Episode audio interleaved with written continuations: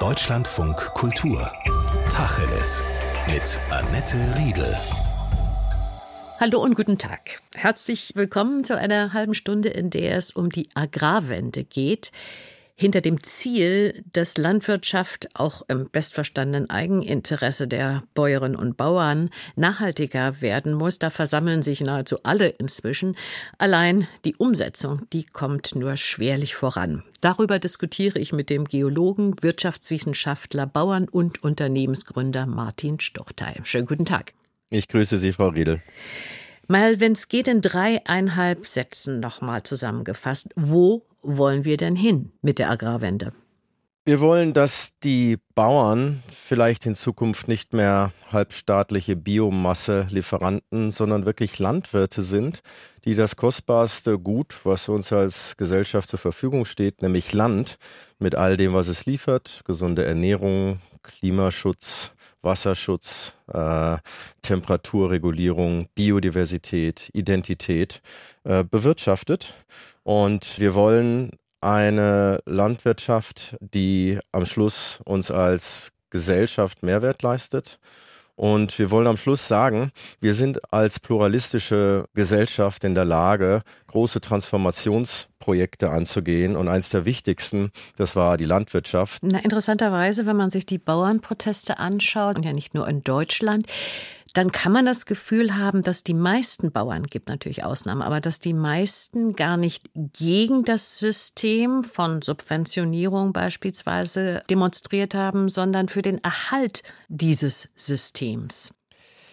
Da möchte ich mit einer Einschätzung vorsichtig sein. Ich rede viel mit Bauern, ich rede auch mit Bauernvertretern, aber da gibt es sicherlich andere, die nochmal ein besseres Bild haben. Es kann natürlich schon der Eindruck geschehen, dass 90 Prozent der Reaktanz die wir gerade beobachten, eher auf diesen unmittelbaren Stimulus, also das Thema Agrardiesel, das Thema Unfallversicherung, das Thema Landschaftsaufgaben äh, gerichtet ist, obwohl ja eigentlich 90 Prozent des Problems nicht in dieser kurzfristigen Entscheidung auf Grundlage des äh, Bundesverfassungsgerichtsurteils, sondern 90 Prozent in dem systemischen Erbe, mit dem wir als Gesellschaft und in dem die Bauernschaft unterwegs ist, richtet. Es ist, glaube ich, aber allen zunehmend klar, dass die Schuldenbremse ein Gesetz ist was versucht, die Interessen der nächsten Generation zu wahren. Das ist übrigens ein Argument, was ja auch äh, zu Recht gerne von der Bauernschaft genutzt wird. Jeder muss seinen Beitrag leisten, auch die Bauern. Äh, und da darf nicht derjenige gewinnen, der besser organisiert ist und lauter ruft. Es stimmt allerdings auch, dass in dieser Runde, der Sparrunde, die Bauern überproportional betroffen sind. In Summe wollen die Bauern, mit denen ich rede, die wollen aus dem jetzigen System Stück für Stück heraus. Sie sehen allerdings in der augenblicklichen politischen Landschaft keinen Spielraum für so einen Systemwandel und deswegen versuchen sie halt natürlich ihre finanzielle Situation im jetzigen System abzusichern. Naja, wird dann schon oft der Subventionsabbau als Wohlstandsverlust begriffen? Das ist natürlich rein quantitativ, ist der Subventionsabbau ein Wohlstandsverlust, aber ich glaube, wir müssen mal einen Schritt zurücktreten und sagen, wo hier eigentlich der Wohlstandsverlust entsteht. Und ich glaube, das hilft uns dann auch zu einer Neudeutung. Nicht, dass wir Landwirtschaft restrukturieren müssen, nicht, dass wir äh, eine neue Form der Lastenteilung finden müssen, sondern wie wir uns eigentlich als Gesellschaft an ein sehr, sehr spannendes, lohnendes Investitionsprodukt, nämlich den Umbau der Landwirtschaft, heranwagen. Im Augenblick ist die Landwirtschaft, und da kann man unterschiedliche Zahlen heranziehen. Ich habe da auch äh, in meinen unterschiedlichen Funktionen immer mal mitgerechnet, ist eigentlich ein Sektor, der weltweit mehr gesellschaftliche Kosten schafft als äh, die Bruttowertschöpfung des landwirtschaftlichen oder Lebensmittelbereichs des Ernährungssektors selber. Da gibt es internationale Zahlen, da gibt es Zahlen für Deutschland, die insbesondere versucht haben zu bemessen, äh, was sind denn diese Kosten, wo auch Dinge wie Biodiversitätverlust, äh, Schwächung von Ökosystemen reingerechnet wurde. Und dann steht man am Schluss vor einem Bild, wo 20 Milliarden Bruttowertschöpfung externen Kosten von 90 Milliarden gegenüberstehen, wenn man die staatliche Wirtschaftsförderung mit dazu zählt 100 Milliarden. Das kann keiner wollen. Das ist ja nicht die Schuld der Bauern, sondern das haben wir uns als Gesellschaft, haben wir uns da rein manövriert. Da tragen wir einen historischen Rucksack. Interessanterweise ist es ja schon eigentlich so, konnte man den Eindruck gewinnen, dass zwischen fast allen Beteiligten weitgehend unumstritten ist, wo wir hinwollen mit der Landwirtschaft. Die soll natürlich sicher und gesund ernähren. Sie soll dabei Ressourcen, Natur und Klima schonen, das Wohl der Nutztiere verbessern und auch noch wettbewerbsfähig bleiben so als Ziel beschlossen von der Zukunftskommission Landwirtschaft hier in Deutschland vor zweieinhalb Jahren und das Ganze erstaunlicher und überraschenderweise sogar im Konsens zwischen Verbänden der Landwirtschaft und der Verbraucher und der Umweltschützer, der Wissenschaft, Industrie und Handel. Aber seitdem scheint herzlich wenig geschehen in diese Richtung. Wer oder was bremst denn da aus Ihrer Sicht? Also lassen Sie mich das erstmals noch mal kurz bei diesem Punkt verharren. Den kann man, glaube ich, gar nicht stark genug machen.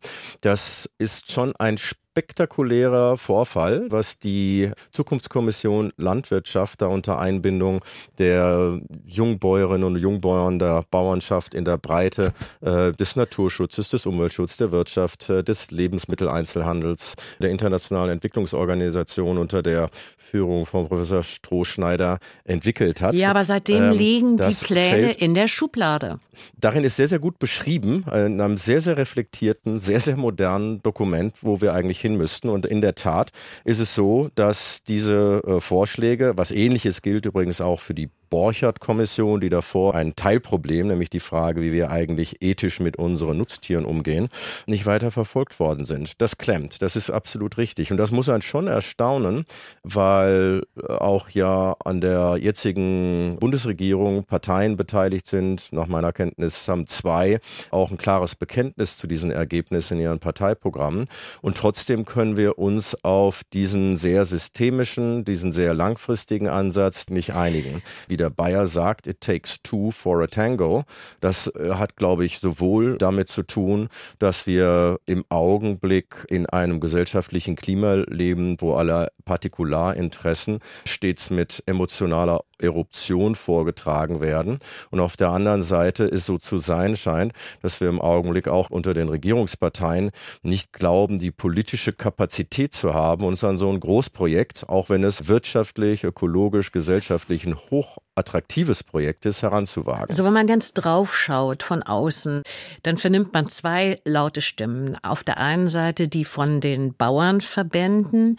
Diejenigen, die die Agrarwende wollen, beklagen, dass die Bauernverbände bremsen, dass sie einfach aus dem gängigen System, wie wir es im Moment haben, dazu gleich noch ein Wort mehr nicht raus wollen. Und es gibt die anderen, namentlich von den Bauernverbänden selbst, die sagen, hm, bei uns ist der Veränderungswille da, die Politik kommt ihrer Pflicht nicht nach, diese Beschlüsse der Zukunftskommission Landwirtschaft umzusetzen.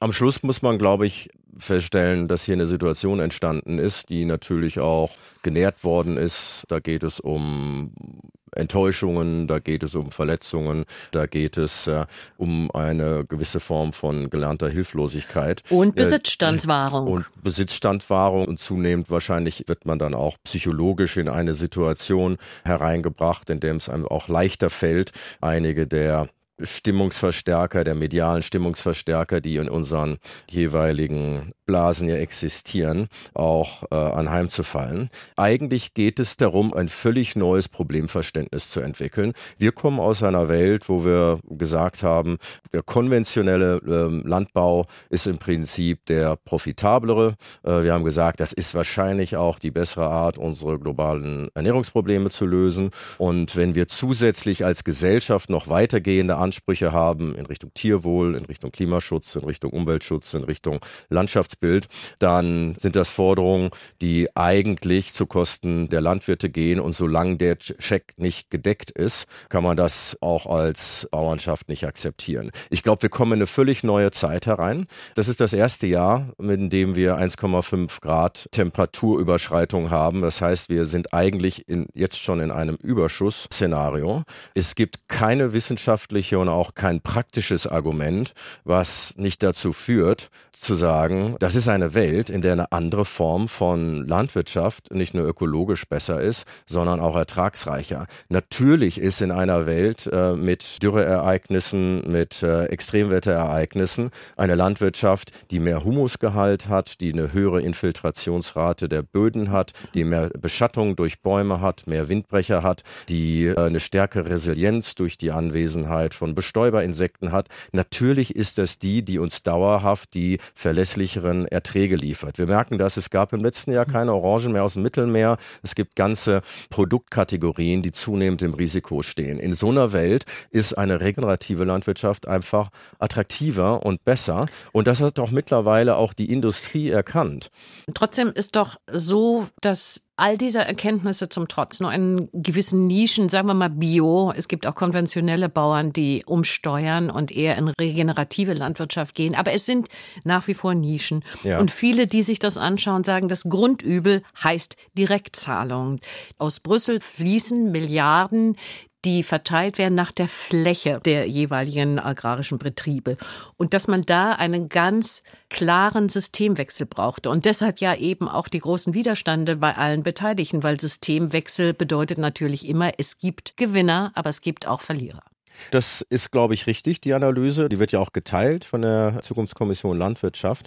Man muss feststellen, dass Direktzahlungen heute das Einkommen von Bauern dominieren. Die sind allerdings kein Dogma, sondern das war quasi eine Notgeburt nach der Abschaffung der Stützungspreise für die Milchseen und für die Butterberge. Die sind aus einer guten Absicht geboren worden. Da ging es ja um Einkommenssicherung, hatten aber negative Folgen.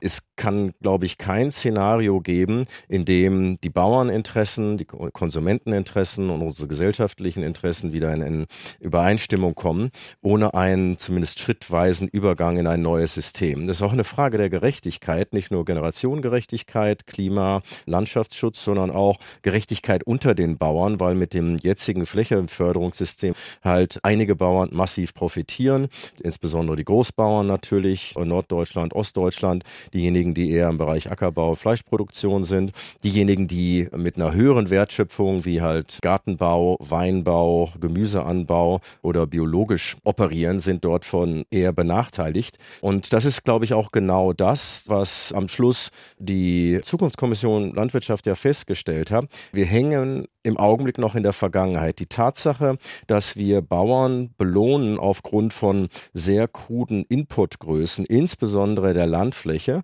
hat man damit begründet, dass die Messung von Prozess- oder ergebnisorientierten Größen nicht möglich ist. Da glauben wir allerdings, dass das 2024 nicht mehr hält, dieses Argument. Ich möchte noch mal auf die Gemengelage zu sprechen kommen, denn die Grundfrage war ja, wer bremst da im Moment, wenn wir uns doch einig sind, wo wir hinwollen. So, wenn die Politik agiert, dann wird das von Bauern sehr oft als Gängelung empfohlen, als Bürokratie, wenn man jetzt nicht die finanziellen Elemente betrachtet, sondern eben Gesetze. Auf der anderen Seite, alles, was passiert, geschieht in Berlin, in Brüssel, in anderen Hauptstädten unter dem Einfluss der Verbände. Und da ist zum Beispiel in Deutschland der größte und wichtigste und mächtigste der Bauernverband.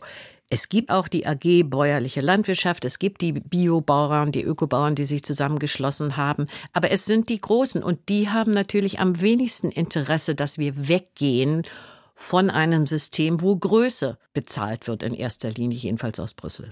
Ja, ich glaube, das ist in der Tat ein Problem. Jeder Berufsstand muss sich überlegen, wie er sich organisiert und äh, vertreten lässt. Mein Eindruck in der Landwirtschaft ist im Augenblick auch, dass äh, eine ganze Reihe von unterschiedlichen Haltungen innerhalb äh, der Gemeinschaft der Bäuerinnen und Bauern zusammengeführt in einer Stimme, die aber nicht immer repräsentiert, die Interessen wirklich der unterschiedlichen regionalen Bedingungen adressiert und auch äh, vertritt. Äh, das halte ich für problematisch. Das äh, sehen wir natürlich auch an anderen Ecken und Enden der Gesellschaft, dass einige Megafone immer lauter werden, dass die Botschaften immer undifferenzierter werden, dass die Interessenshorizonte immer kürzer werden. Das ist meines Erachtens ein Teil des Problems, ja. Sie hören Deutschland von Kultur. Wir reden Tacheles mit dem Geologen, Wirtschaftswissenschaftler, Bauern und Unternehmensgründer Martin Stuchtal. Wir diskutieren die Agrarwende, die er und viele andere für notwendig hält. Die Kommission Landwirtschaft hat auch fest gehalten, dass es im unternehmerischen Interesse der landwirtschaftlichen Produzentinnen zu liegen hat, dass sie umsteuern, dass sie nachhaltiger, dass sie ökologischer wirtschaften. Unternehmerisches Interesse fängt natürlich erst einmal an mit dem, was man für verschiedene Produkte am Markt erzielen kann. Und da sagt auch der kritische Agrarbericht 2024, der vergangene Woche veröffentlicht worden ist, ein Grundproblem ist, die Bauern müssen für ihre Produkte besser bezahlt werden. Das ist in der Tat richtig und sie müssen eventuell auch nach anderen Kriterien gezahlt werden. Da geht es jetzt nicht nur um Tonnage, sondern da geht es halt auch um äh, gesunde Nahrungsmittel, äh, hochwertige Nahrungsmittel. Aber sie müssen im Prinzip, und das ist, glaube ich, die Ironie der Situation, die entstanden ist, wenn man das große Bild anschaut, noch nie waren Landnutzungsentscheidungen wirtschaftlich, gesellschaftlich relevanter als heute. Wie gesagt, weil wir mittlerweile in einem hohen Maße um um jeden Quadratmeter konkurrieren. Da geht es um die Frage landwirtschaftliche Produktion. Da geht es um die Frage, äh, will man dies äh, zum Klimaschutz, will man es ökologisch, äh, will man es energetisch nutzen, will man es als äh, Versiegelungs- oder Bebauungsfläche nutzen. So und gerade in diesem Augenblick, wo wir eigentlich eine Neubewertung äh, von Land vornehmen und in dem Augenblick, in dem die Bauern eigentlich diejenigen sind, die halt Quadratmeter für Quadratmeter Quadratmeter weltweit Landnutzungsentscheidungen treffen, dass es gerade in diesem Augenblick dazu kommt, dass äh, Bauern sagen, sie fühlen sich nicht fair belohnt, weil sie im Augenblick halt nur über eine Produktionsentscheidung, nämlich äh, über den Anbau von äh, klassischen landwirtschaftlichen Produkten belohnt werden. Das ist unseres Erachtens zu heilen. Dazu brauchen wir halt eine andere Bemessung und auch eine andere Belohnung der Produkte und der Dienstleistungen, die ein Bauer auf jedem Quadratmeter der Gesellschaft zur Verfügung stellen kann. Da komme ich gleich noch dazu, aber ich möchte auch uns alle als Verbraucher nicht völlig aus der Pflicht lassen. Wenn es um faire Preise, wir sprachen eben ja auch davon geht, dann müssten eigentlich die Verbraucher bereit sein, mehr zu bezahlen für landwirtschaftliche Produkte. Sie wollen das nicht unbedingt oder sie können es teilweise auch nicht. Wenn man jetzt will, dass die Bauern in dem beschriebenen Sinne nachhaltiger, tierfreundlicher und hast du nicht gehört, wirtschaften, muss man ihnen dann mehr Verhandlungsmacht zugestehen? Denn es geht ja immer auch darum, für welche Preise Zwischenverarbeitung, sei es jetzt Molkerei oder vor allen Dingen auch der Lebensmittelhandel, die Produkte einkauft. Gut, insbesondere in Deutschland ist die Landwirtschaft hier natürlich mit einer schwierigen Situation konfrontiert. Äh, wir sind äh, eine Gesellschaft, die in den letzten 50 Jahren sich daran gewöhnt hat, dass Lebensmittel günstig sind. Irgendwann einmal haben wir 45, 40 Prozent unseres verfügbaren Einkommens für die Ernährung ausgegeben. Mittlerweile sind wir da fast bei 12 Prozent oder darunter angekommen. Wir haben es zweitens mit einer hohen Konzentration im Einzelhandel äh, zu tun. Und äh, auf die Art und Weise ist natürlich die Situation äh, der Bauern eine schwierige. Eine bessere Organisation der landwirtschaftlichen Interesse bei diesen Verhandlungen ist, glaube ich, richtig. Es ist aber, glaube ich, auch wichtig, dass die Industrie, und da sehen wir äh, erste Anzeichen dafür, erkennt, dass sie eigentlich eine ganz andere Beziehung zu den Bauern haben will und haben muss. Die ist nämlich jetzt in der Welt aufgewacht, indem es in keiner Weise mehr selbstverständlich ist, dass äh, alle Bezugsquellen sicher sind, wo man also durchaus daran interessiert sein möchte, einen verlässlichen Erzeuger zu haben. Nur ein verlässlicher Erzeuger ist ein guter Erzeuger. Wir sind jetzt in der Welt aufgewacht, wo volle Transparenz über die gesamte Lieferkette der dort angebotenen Produkte herrscht. Und ein Produkt ist nur dann wertvoll in dieser neuen Zeit, in der wir wissen, wo es herkommt und dass es eine sichere und vertrauenswürdige Quelle hat. Und es ist jetzt auch auch in der Zeit aufgewacht, wo die Kapitalmarkterwartungen ganz andere sind, wo ein Unternehmen nur dann wertvoll ist, wenn man zeigen kann, dass man auf diese neuen Entwicklungen vorbereitet ist. Und das eröffnet auch, und das äh, sehen wir auch gerade, im Augenblick eine Chance, so ähnlich wie sich das angefühlt äh, hat vor zehn Jahren, als die Energiewirtschaft in eine Transformation hereingelaufen ist, so ähnlich wie sich das angefühlt hat vor fünf Jahren, als die Mobilitätsbranche in diese Transformation hereingelaufen reingelaufen ist. So ähnlich fühlt sich das im Augenblick in Bezug auf den weltweiten Lebensmittelsektor an. Da gab es jetzt auch sehr, sehr spektakuläre, zwar im Augenblick noch nicht erfüllte, aber doch artikulierte Versprechen bei der Konferenz letzte Woche in Davos, wo das Thema Regenerative Agriculture erstmals ein Kampfruf auch der großen globalen Marken geworden ist. Und jetzt haben wir also zum einen die Produkte, landwirtschaftliche Produkte, die die äh, Landwirtinnen und Landwirte so herstellen können müssen, dass sie davon auch leben können. Aber wir wollen ja, das haben wir besprochen, Herr Stuchtey, zusätzlich, dass Leistungen jenseits der Lebensmittelproduktion erbracht werden, also Erhalt und Verbesserung von Ökosystemen beispielsweise. Jetzt kann man das so machen, dass man die Subventionen, das sind immerhin 387 Milliarden, die von der EU verteilt werden über alle EU-Länder, so ungefähr sieben Milliarden kommen davon bei uns an. Da kann man also umsteuern, sagen wir bezahlen eben vor allen Dingen diese zusätzlichen Leistungen künftig, wenn man das dann politisch durchsetzen kann. Ihr Ansatz ist nochmal ein ganz anderer, den Sie vertreten. Sie reden von der Schaffung von Naturkapitalkonten. Das müssen Sie uns jetzt A kurz und B möglichst verständlich erklären, wie das funktionieren soll. Es ist im Prinzip der Versuch, das umzusetzen, was die Zukunftskommission der Landwirtschaft in ihrer Leitlinie 9 beschreibt. Wir müssen messen können, welche Leistungen die Landwirtschaft für uns als Gesellschaft bietet und dafür müssen wir auch bezahlen. Das war in der Vergangenheit schwierig und deswegen haben wir, wie gesagt, auf krude Indikatoren bis hin zum krudesten aller Indikatoren die Fläche gesetzt. In der Zukunft könnte das anders sein und die Technologie kommt uns dabei zur Hilfe. Die Idee ist ganz einfach. Können wir jedem Quadratmeter, jedem Hektar landwirtschaftliche Fläche ein ökologischen Personalausweis geben, indem wir messen, regelmäßig messen, wie sich Biodiversität, Bodenkohlenstoff, Bodenqualität, Wasserhaltefähigkeit verändert. Und können wir dann, wir nennen das ein Naturkapitalkonto, können wir dann dieses Naturkapitalkonto als Bezugsgröße nehmen für den Abschluss von Naturleistungsverträgen, wo man versprechen kann, dass man bezahlt, wenn eine Verbesserung oder eine Erhaltungsleistung in Bezug auf Wasser, in Bezug auf Biodiversität, in Bezug auf Kohlenstoffspeicherung erbracht worden ist, vertrauenswürdig über Technologie gemessen erbracht worden ist. Und könnte es dann sein, und das ist, glaube ich, der große Paradigmenwechsel, den wir brauchen als Gesellschaft, kann es dann sein, dass diese Zahlung, die wir leisten für denjenigen, der das tut, das wird die Lebensmittelbranche nebst anderen sein, könnte es sein, dass das für die als Investition in kritische Infrastruktur Natur gewürdigt und auch vom Wirtschaftsprüfer anerkannt wird. Dann sind wir nämlich an einer völlig neuen Punkt, der Punkt, wo Natur, Ökologie, Zukunftssicherung nicht mehr Kosten sind, sondern wo es eine Investition in eine von der Gesellschaft akzeptierte neue Wertkategorie ist. Ja, das ist jetzt mal erstmal sehr, sehr theoretischer Stoffteil. Was hat jetzt die Landwirtin, was hat der Landwirt davon? Wie kommt es von der Buchhaltung sozusagen in den Geldbeutel? Also kann das ein verlässliches zusätzliches Einkommen generieren, die eben über die Lebensmittelproduktion erbrachte Leistungen honoriert? Verlässlich ist ein wichtiges Wort dabei. Ganz genau.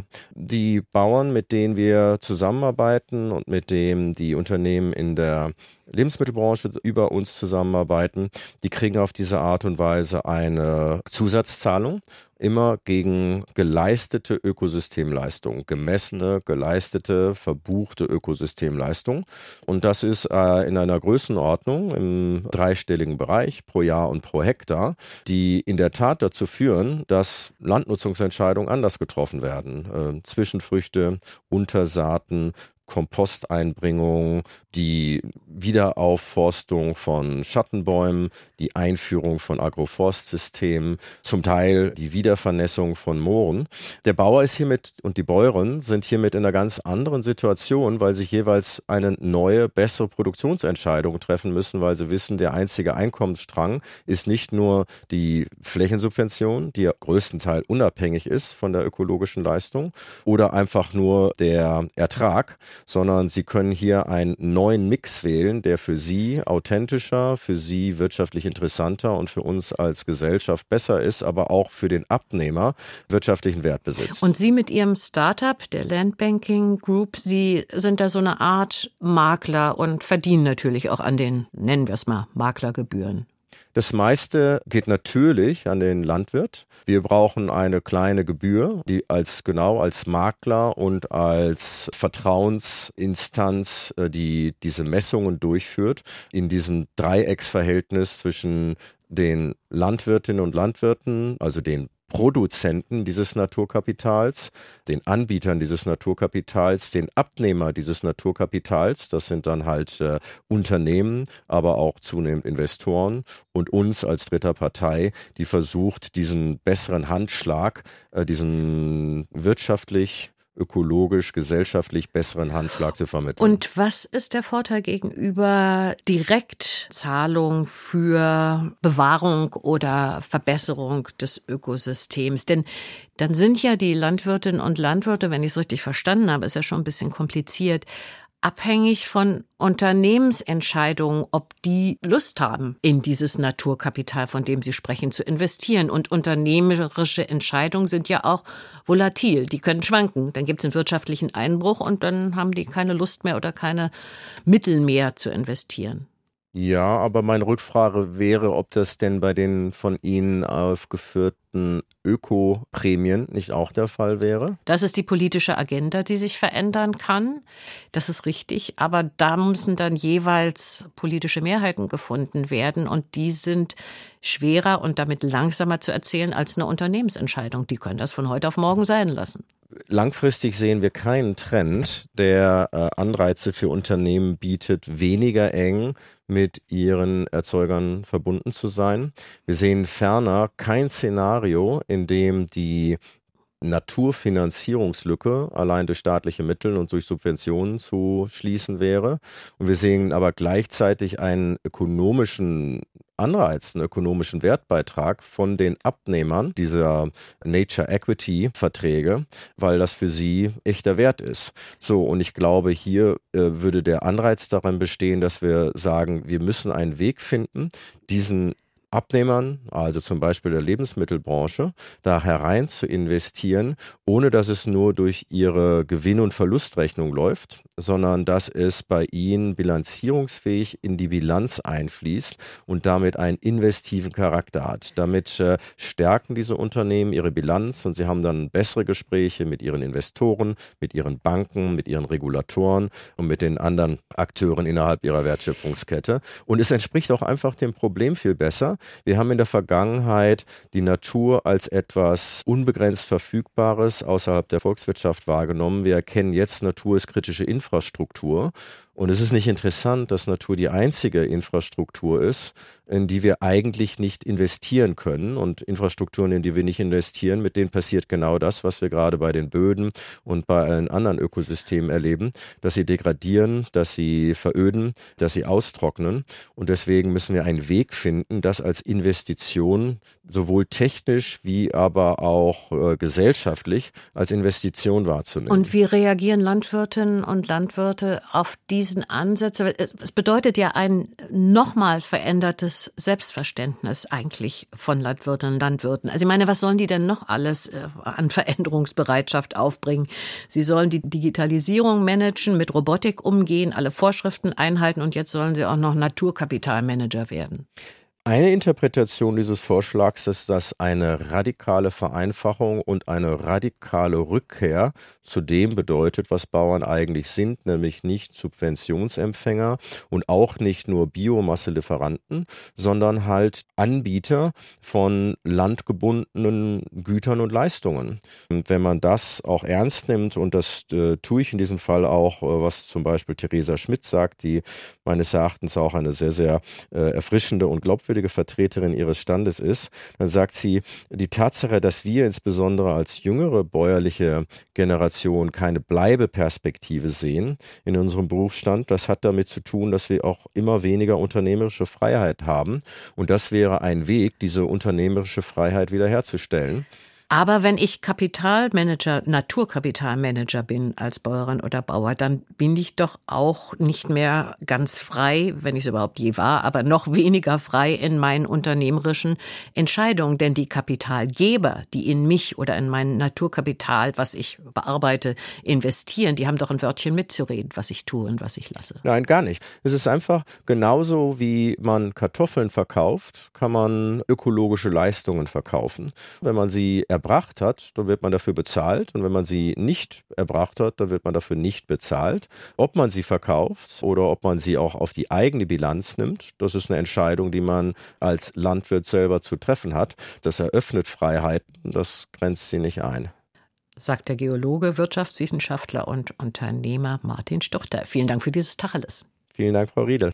Deutschlandfunk Kultur. Tacheles. Überall, wo es Podcasts gibt. Und in der DLF Audiothek.